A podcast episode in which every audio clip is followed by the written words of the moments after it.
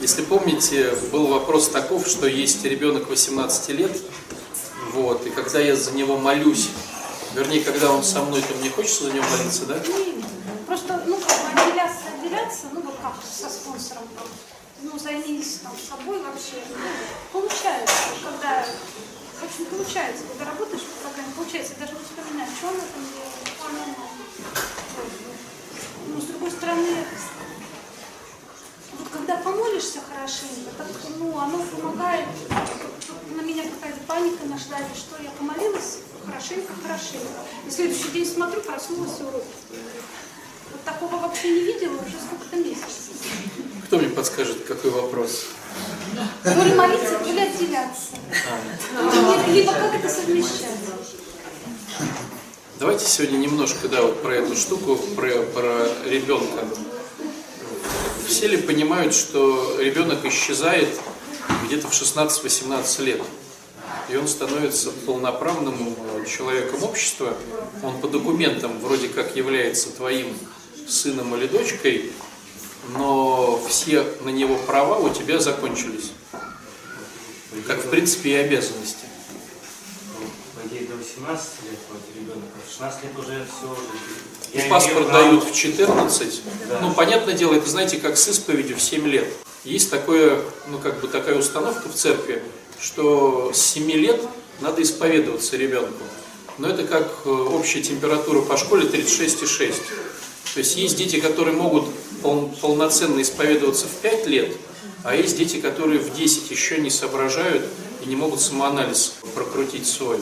Но есть такое вот среднее в 7 лет, то, есть и мы также ставим. Есть такое среднее 18 лет, когда ребенок становится не ребенком. Но кто-то в 16, а кто-то, понятное дело, там в 22, да, по своему психологическому, умственному какому-то развитию. Но э, я сейчас хотел затронуть тот момент, что он ушел, и слава Богу. И надо разрешить ему совершать ошибки, надо разрешить ему жить в своей жизнью, и надо перестать его контролировать. А молиться? Молиться надо всегда за ребенка. Вот когда он меня не совмещается. Ну, извини уж, прости. Давайте немножечко, вот мы на том, что ли, разе рассказывали на той неделе, был, или через неделю была тема про системы когда мы начинаем организовывать любую систему человеческую, ну, людей, да, к себе как бы привлекать, когда хотим от них что-то поиметь. То есть, к сожалению, из-за того, что мы эгоисты, мы начинаем отношения с другими людьми из-за своего эгоизма. То есть хотим что-то с этого поиметь. Ну, допустим, если уже мы берем сразу, да, то есть не будем повторять ту лекцию, ту беседу, но если касаемо именно детей, ну вообще семьи, получается, что мужчина находит себе женщину, чтобы с нее что-то получить. У него нет задачи найти женщину, которую он хочет одарить своей квартирой, своей пропиской, своими деньгами, своим вниманием. Мужчина хочет от женщины взять. Поэтому он не берет женщину там 150 килограмм с одним зубом, 80 лет с 10 детьми из а, Азербайджана, он берет себе женщину, выбирает, красивая, некрасивая, да, для него, чтобы получить красоту. Он выбирает там интеллектуальный, э, да, если это ему важно. Он выбирает там вариант, как она с детьми, если ему важно. Как она готовит борщ или не готовит. То есть мужчина подбирает себе кандидатуру, чтобы с этой кандидатуры что-то брать. Понятное дело, что так как человек, ну, обычный человек не глупый, он понимает, что за все надо платить.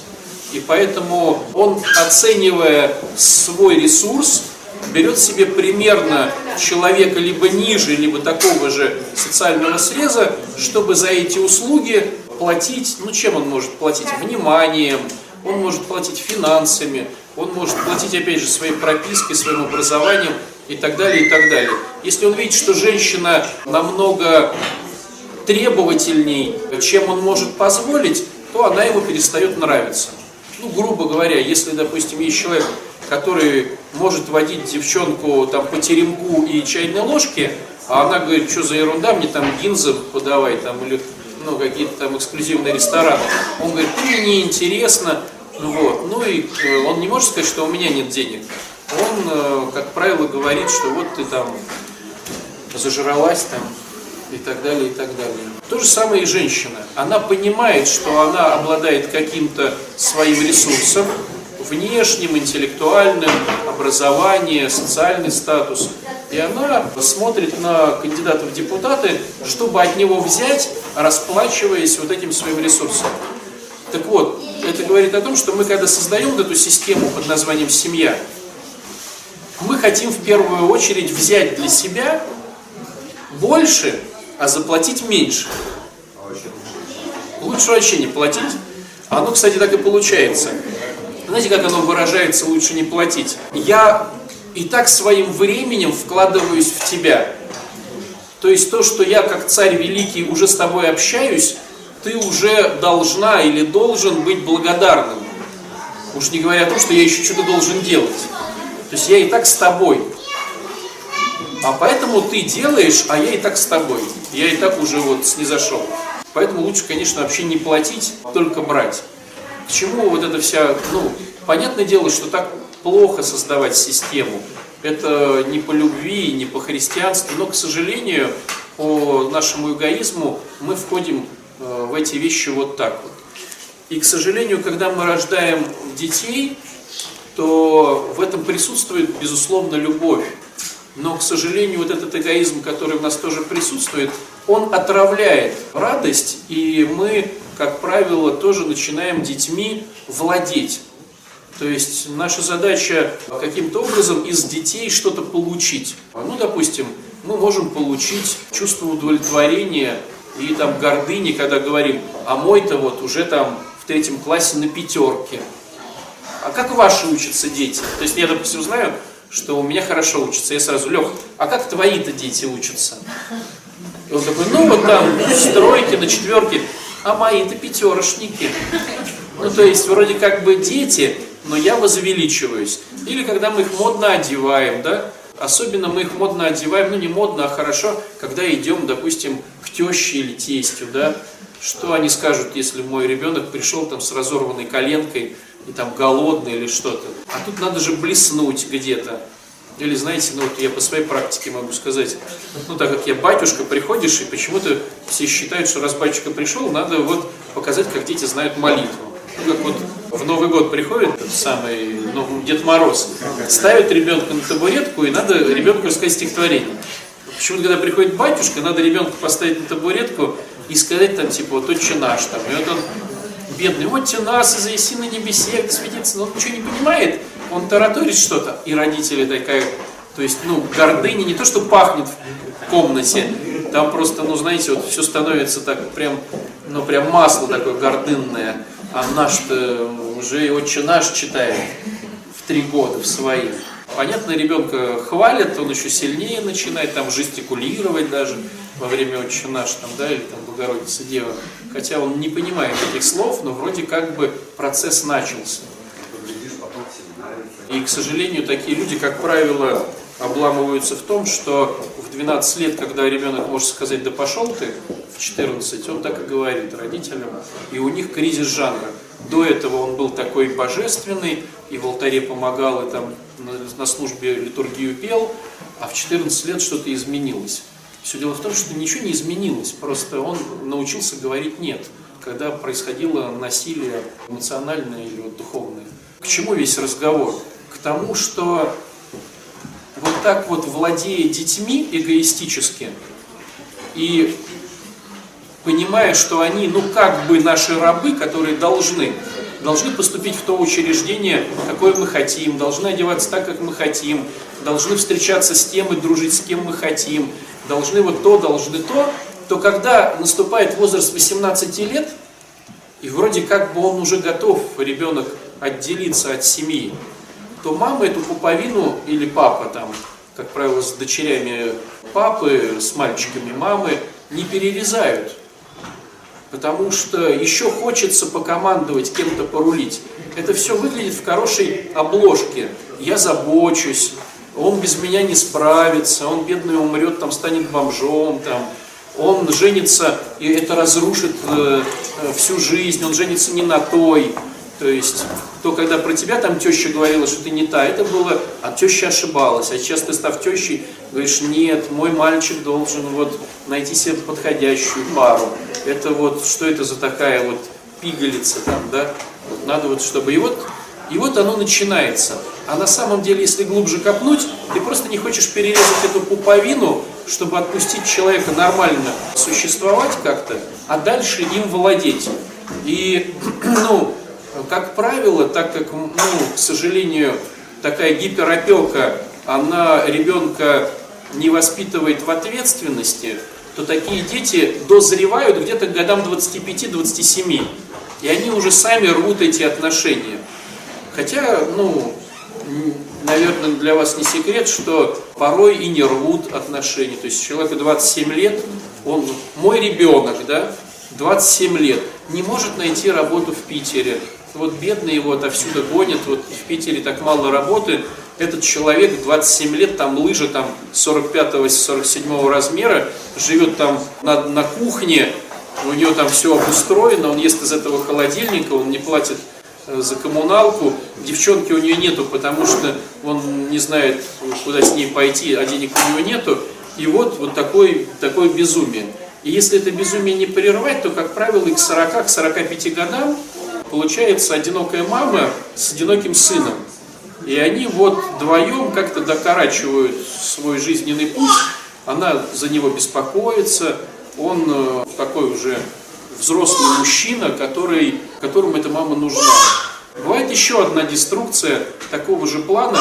Мужчина вроде бы как бы официально вышел из семьи, но когда он находит отношения, он прислушивается к маме.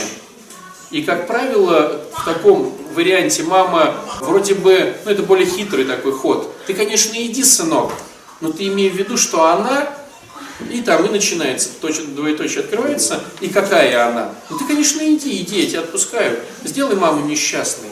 Давай, давай.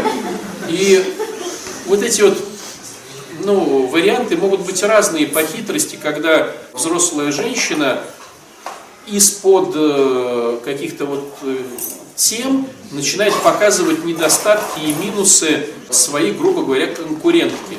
Это может быть по-разному. Она может давать деньги ребенку или давать еду ребенку. То есть, ну, допустим, а всю, все продукты покупает у нас мама. И она вроде как бы не хозяйка, но она покупает те продукты, которые полезны ее ребенку. А, ну ведь жена же готовит. И она хочет, грубо говоря, курицу, а мама говорит, курица не полезна моему Лешеньке, э, полезна говядина.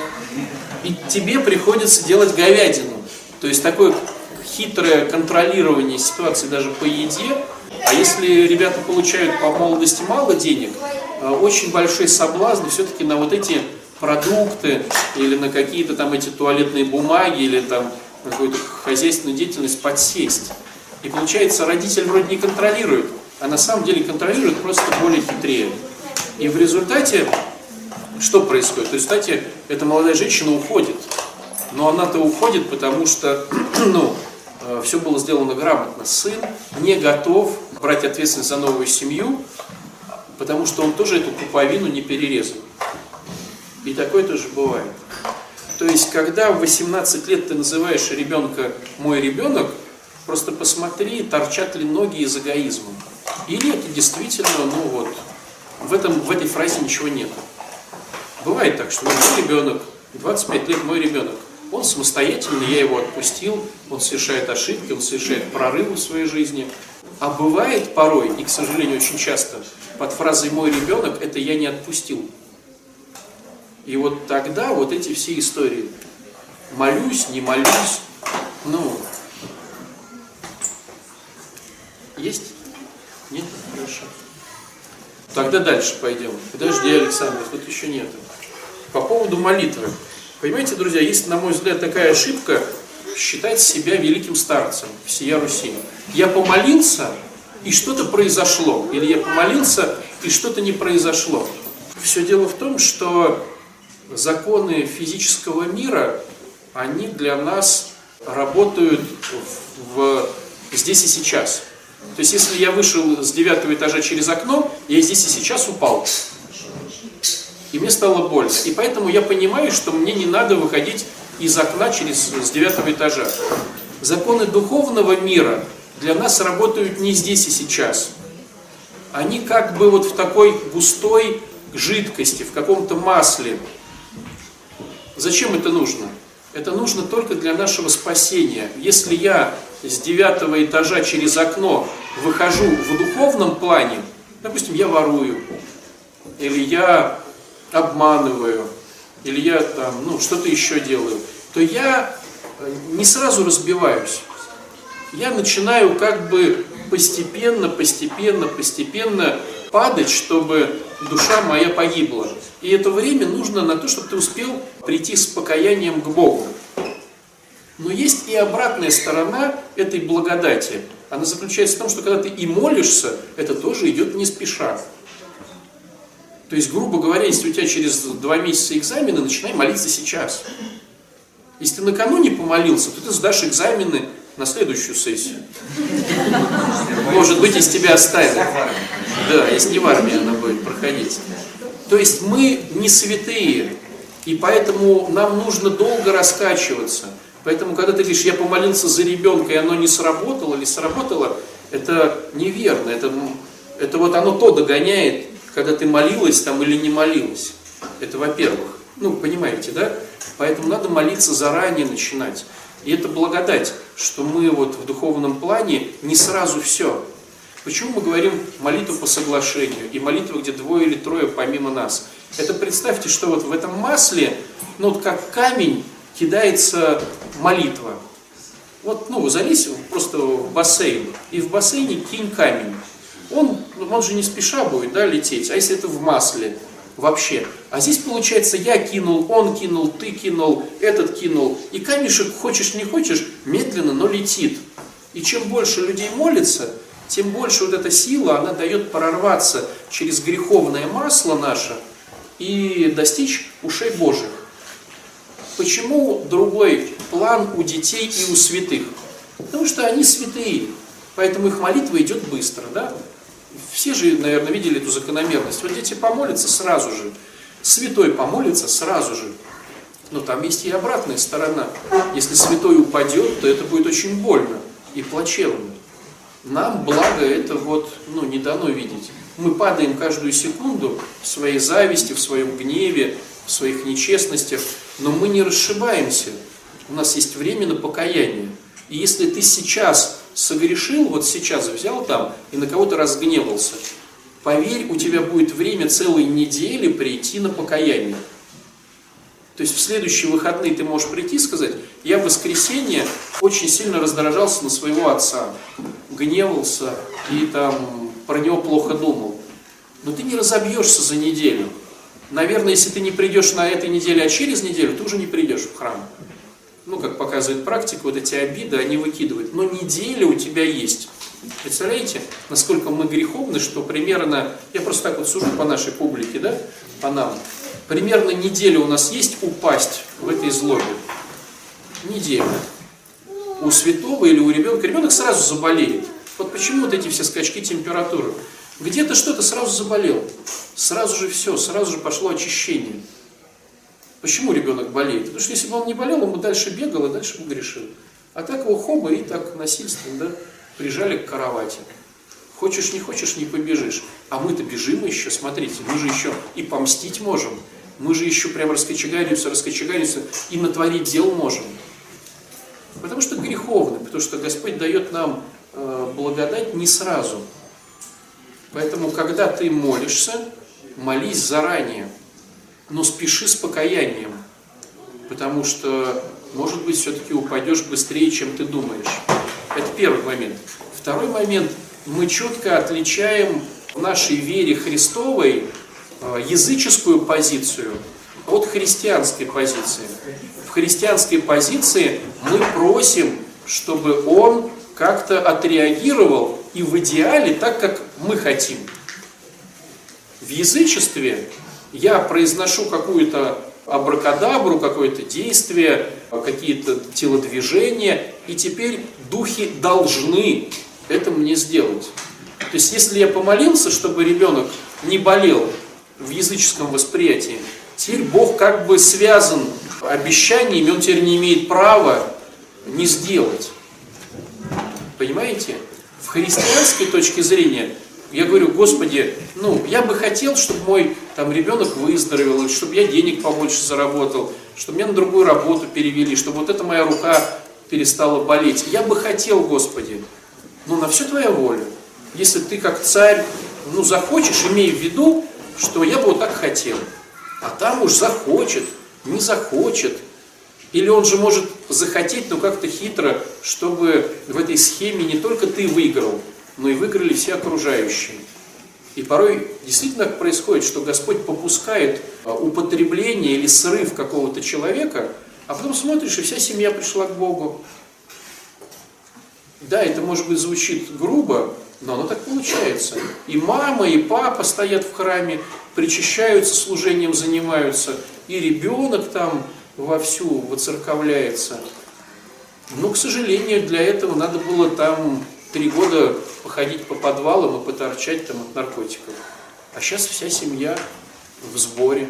И такое бывает. То есть я к тому, что когда ты молишься, имея в виду, что Бог может откликнуться на твои просьбы, но не в твоем эгоистическом варианте только я и мой ребенок, а может быть, чтобы выиграли учителя, соседи, твой муж, твоя жена, твои родители – и как он это сделает, никто не знает. В лучшем случае ты можешь это увидеть спустя годы. И то, если Господь ну, разрешит раскрыть свои планы. Порой, ну, он же Бог, он может же ну, что-то делать, ты просто не понимаешь и не понимаешь. А почему вот одни люди зарабатывают, и все здорово, а я как не тружусь, вот нищеброд нищебродом. Почему? Да потому, что Бог должен рассказывать свои планы, что ли ты же толдычишь, да будет воля твоя. Он говорит, ну здорово, должен умереть нищебродом, моя такая воля.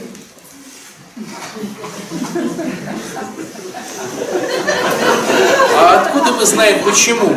Может быть, детишки растут Сергиями Радонежскими.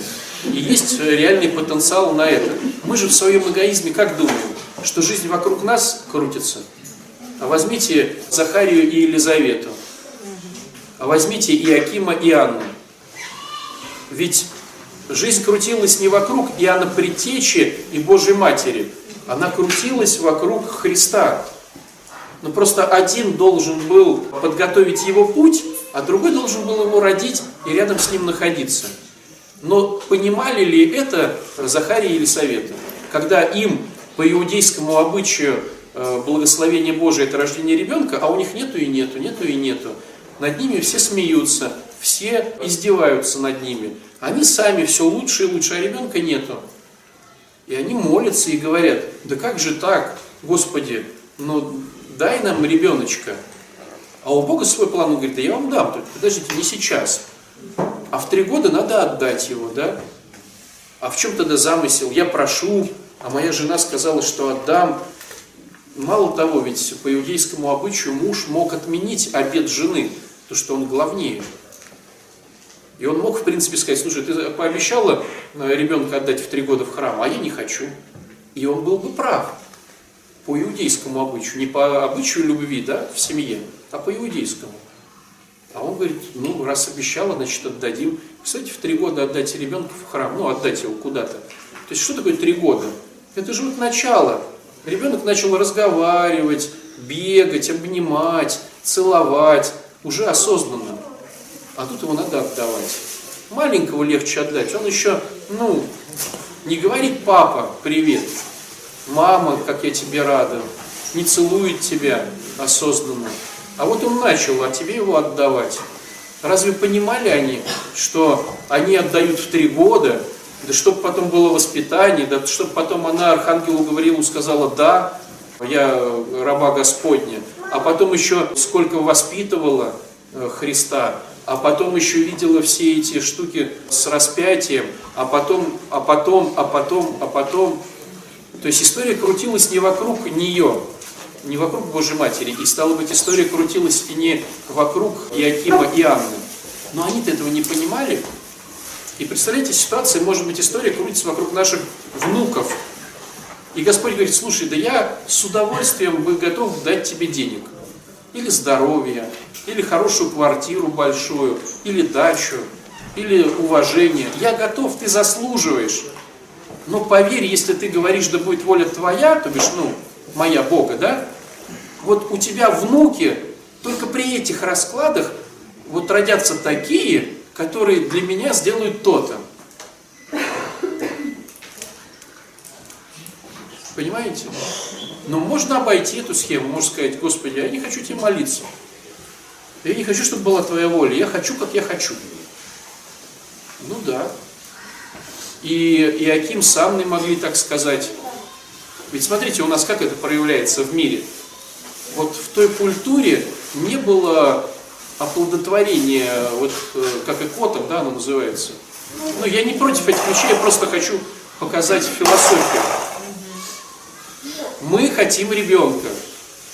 Зачатие это чудо. И мы вот растем в Боге, чтобы это чудо получилось. И если я грешный, и она грешная, мы растем, мы исповедуемся там, да, ну, нашим контекстом, да, уже говорим, причащаемся, занимаемся служением, уходим от гордыни, потому что мы хотим, чтобы Бог нас благословил. И может быть это будет не сейчас, а в маститой старости, а может вообще не будет. А как сейчас все просто? А мы, Господи, хотим. Представляете, вот если бы это ИКО было бы 2000 э, лет назад, то христианства бы не было. Можно вопрос такой вот про ИКО? А, есть же такая ситуация, что если Богу на самом деле не надо, то ИКО не срастется, ребенок э, не родится. То есть если на самом деле ну, как бы, была такая ситуация, то Бог слушайте. все, чтобы этого не случилось. А, я сейчас, ну да, я, понимаете, я не хочу сейчас про ЭКО это говорить вообще. Я просто, я просто к тому, что, ну, бывают ситуации, я, наверное, предполагаю, что вот, допустим, ребята с духовником занимаются, да, и духовник, ну, реально видит, что, ну, динамика колоссальная. И вот они, ну, реально в Боге возрастают. И просит жена, и прям умоляет. И прям, ну как-то вот оно идет. Вот я такого просто не встречал. Как правило, я встречал эгоцентризм, а мы хотим.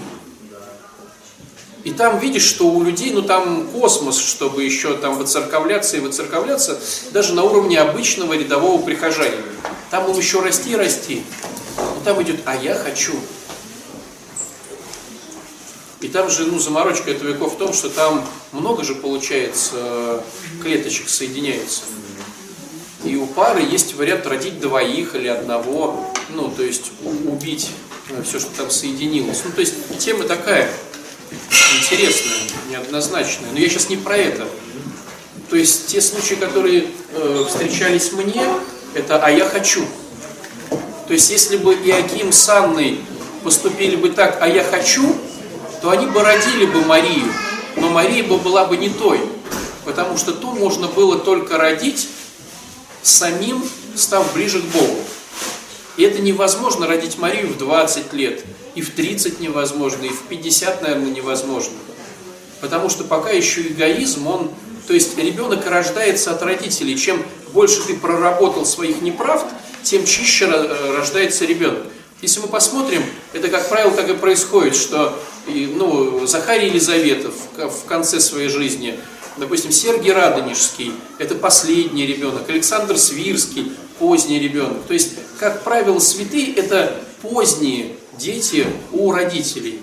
Не всегда, но как правило. Почему? Потому что к маститой старости родители уже какие-то грехи изжили из себя. И они э, зачинают ребенка намного светлее, чем если бы это было 20 лет назад. Так вот, если бы были те моменты, которые есть в нашей медицине 200, 2000 лет назад, и Иаким с Анной сказали бы «мы хотим», то вообще непонятно, что бы было. Если бы Богородица сказала Архангелу Гавриилу «а я не хочу», Потому что ну, мы сейчас очень слабо понимаем эту всю схему.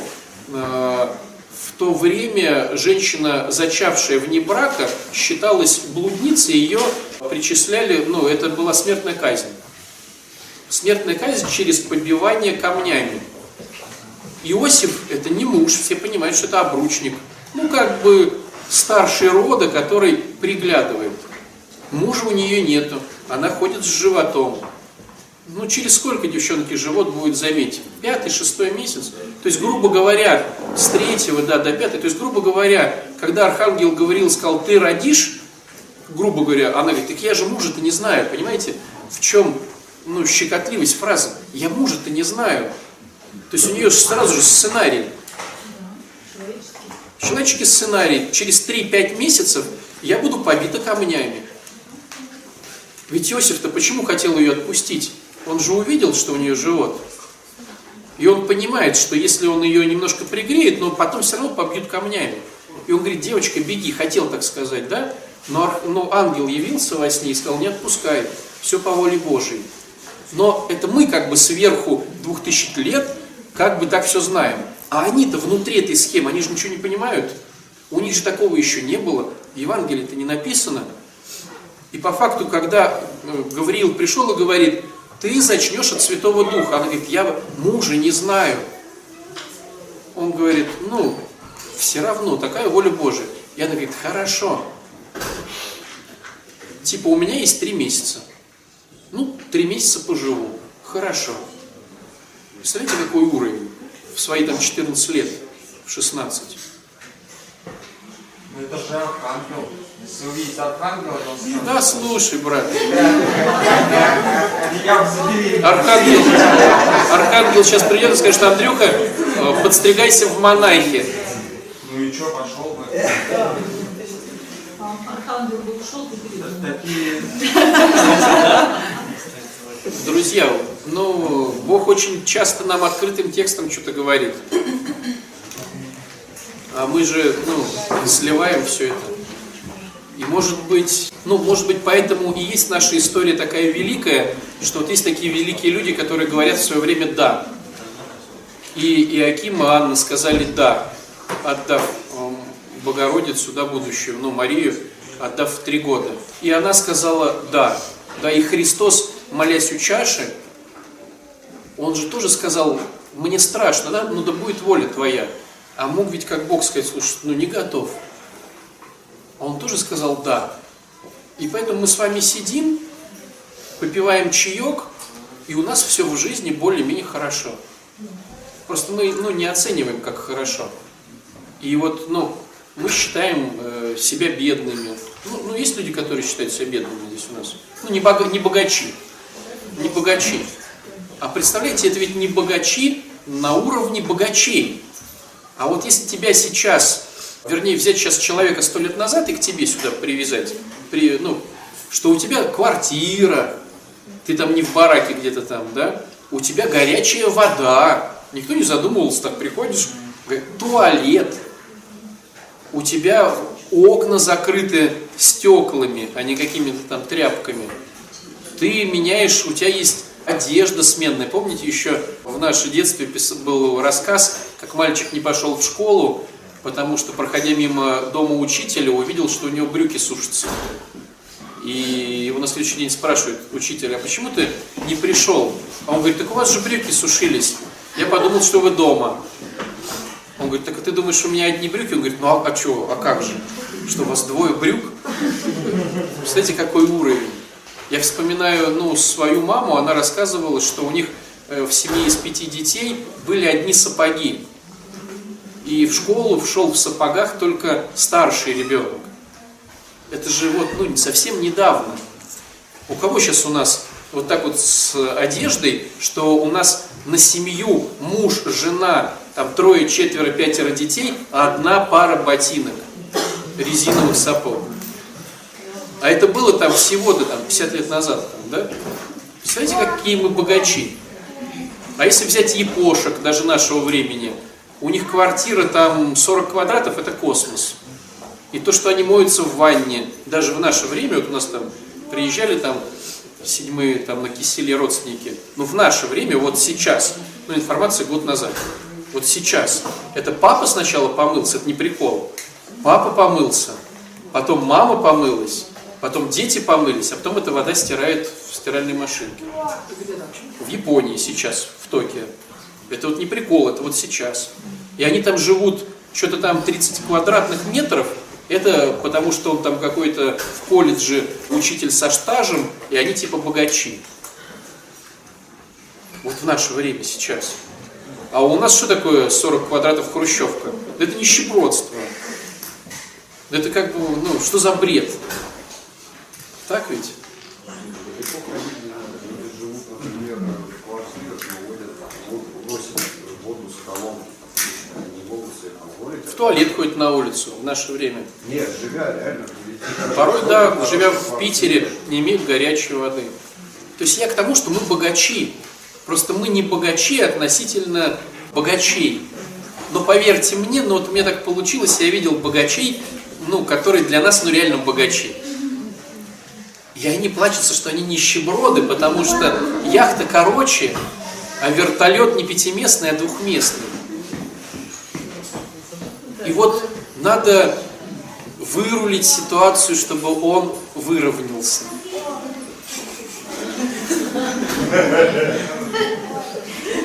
Понимаете, да? А мне муж дает всего лишь полтора миллиона в месяц. Как вы думаете, батюшка, можно прожить с двумя детьми на такие деньги? Полтора миллиона в месяц. Не, рублей. С двумя-то целыми детьми. Не, с двумя детьми за полтора миллиона в месяц это сложно. Это, это нищебродство. Понимаете, все же и эти ребята тоже нищеброды. А ведь среди нас могут жить сейчас сидеть люди, которые, ну, и жилья своего не имеют. И они говорят, да вы богачи. А мы говорим, да какие мы богачи? Мы нищеброды. Но ведь относительно нас он, а он может быть э, богач относительно еще кого-то, кто там реально в коробке.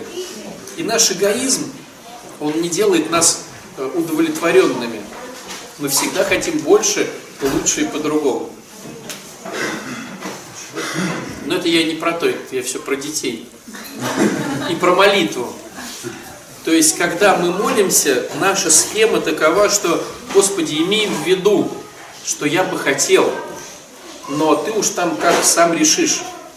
И поэтому, когда я, ну вот эта фраза «я помолился и сработало», «я помолился не сработало», «я помолился и не хочу», «я помолился и хочу», но это если бы сейчас вместо Маши сидел бы здесь, ну, Ксения Блаженная, то, вероятно, ее комментарий был бы такой, да, вот я молюсь, и оно вот в нашем варианте, ну, я помолился в том году на Новый год, и вот сейчас что-то там дошло, как-то вот, имею плоды этого всего. Поэтому сейчас надо помолиться за, за следующий Новый год, с 17 на 18. Про этот уже не успели, по нашим грехам уже медленнее. Но есть другая штука – молитву можно ускорить. Когда двое или трое, когда молитва по соглашению, когда вместе читаем, там реально. И вы видели сами эти свидетельства. Сломал руку, помолились, хоп-хоп-хоп, там все зажило. Рак отошел, это пропало, это упало. И вот ты прям видишь, что оно реально работает. Вот собралось 15 человек, молимся об одном, и оно прям реально работает.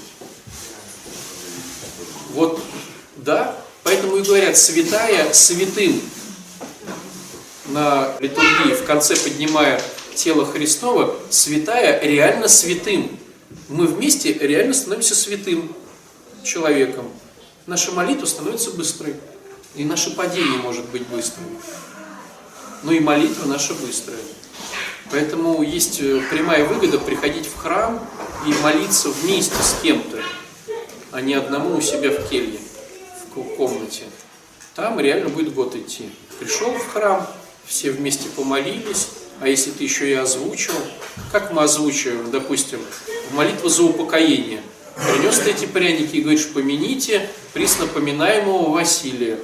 Этот пряник жует, но своей юродивой, но молитвкой поминает. И этот юродивый молитвкой, и этот. А тут глядишь, а Василию там легче.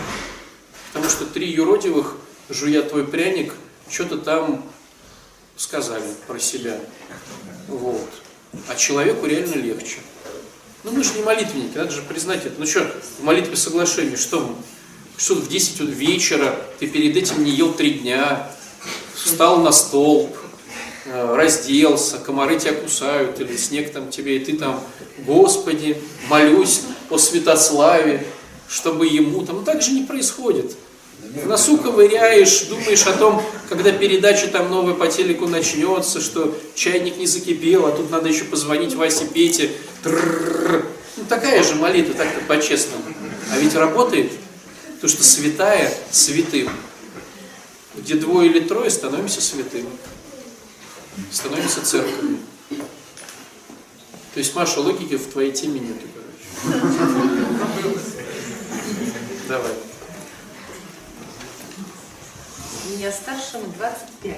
У него своя система, но я, получается, туда не вхожу. Мне нужно делать... Почему получается? Ну, потому что они живут своим, по факту, своей жизнью, то есть своя семья, своя отдельная квартира, которую, вот, и получается, что вроде как мне сын говорит, ну, говорит, у тебя такие отношения с невестой сложные. Ну, как бы поэтому... Помните, мы про слово сложно говорим? Да, сложью. Я говорю ему, что это сложью, так и имеет смысл им помогать, как бы вот Имеет смысл наладить отношения с невесткой. с невесткой. Почему у тебя с невесткой плохие отношения? Она считает... Не-не-не, почему у тебя с невесткой плохие отношения? У меня, я считаю, вообще нет отношений. Вообще нет отношений, даже по неплохих. Ну, то есть, Почему? как бы, ну, их нет и все. Почему? То есть, я как бы приезжаю, Почему у тебя нет отношений с человеком с этим? ей невыгодно со мной. Подожди, у тебя, у тебя почему? Про нее мы вообще ничего не знаем. Ну, хорошо. Вот ты сидишь, сама можешь за себя сказать. У тебя с ней плохие отношения?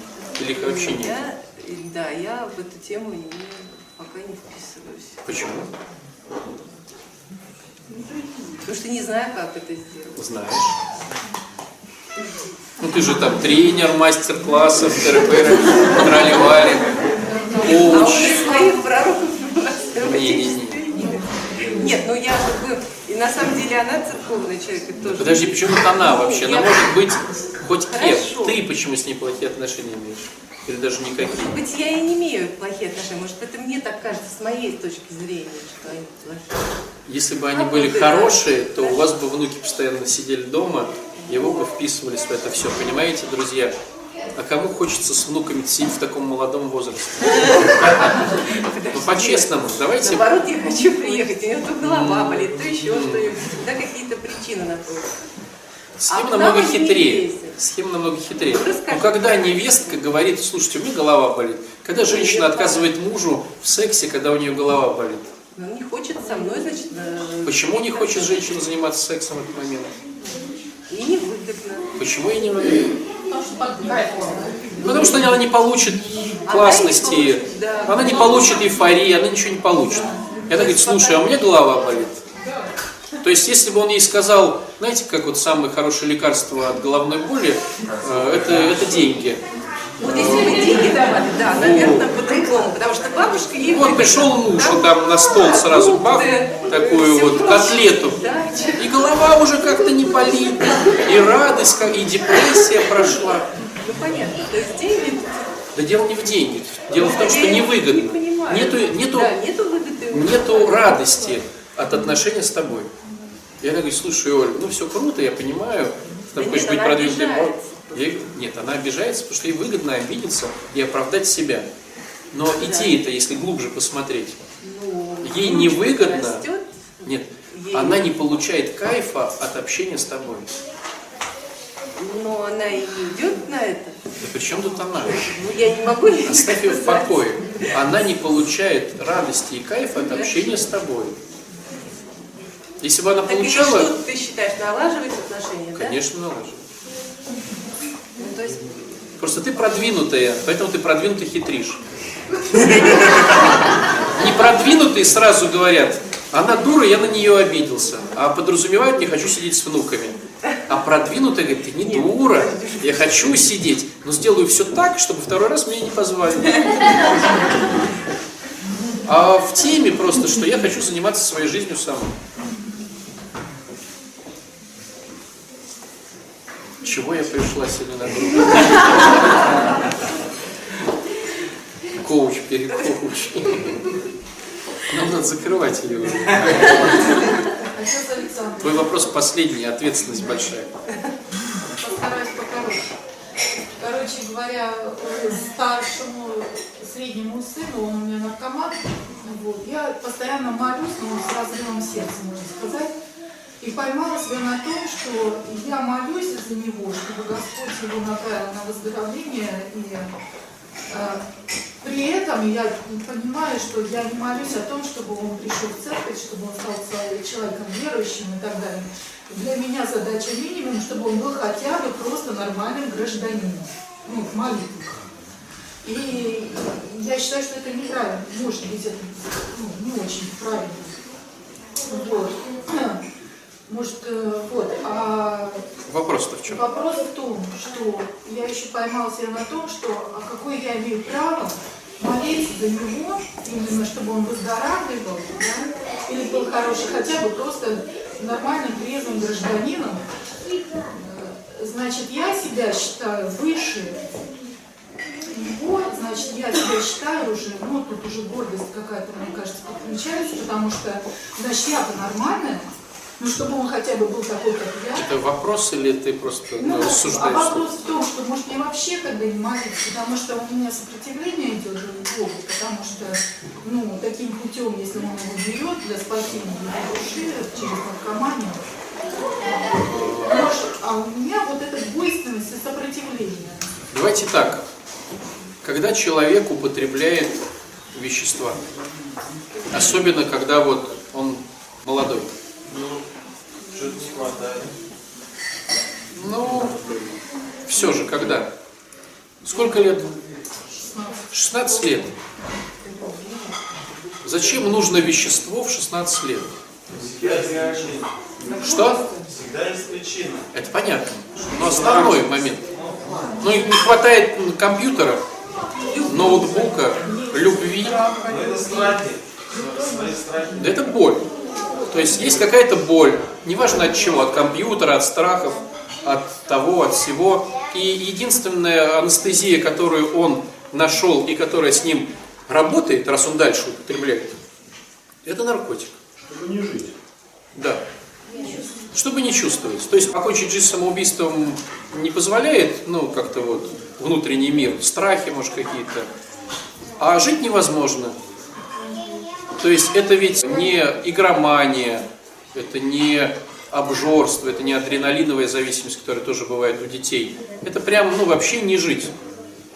То есть это говорит о том, что в его мире так больно, что то, что он нашел, это единственное, пускай деструктивное, но все же анестезия.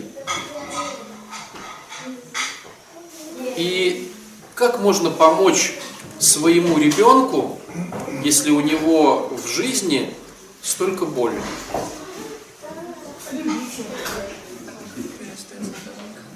Любить его. А как его любить?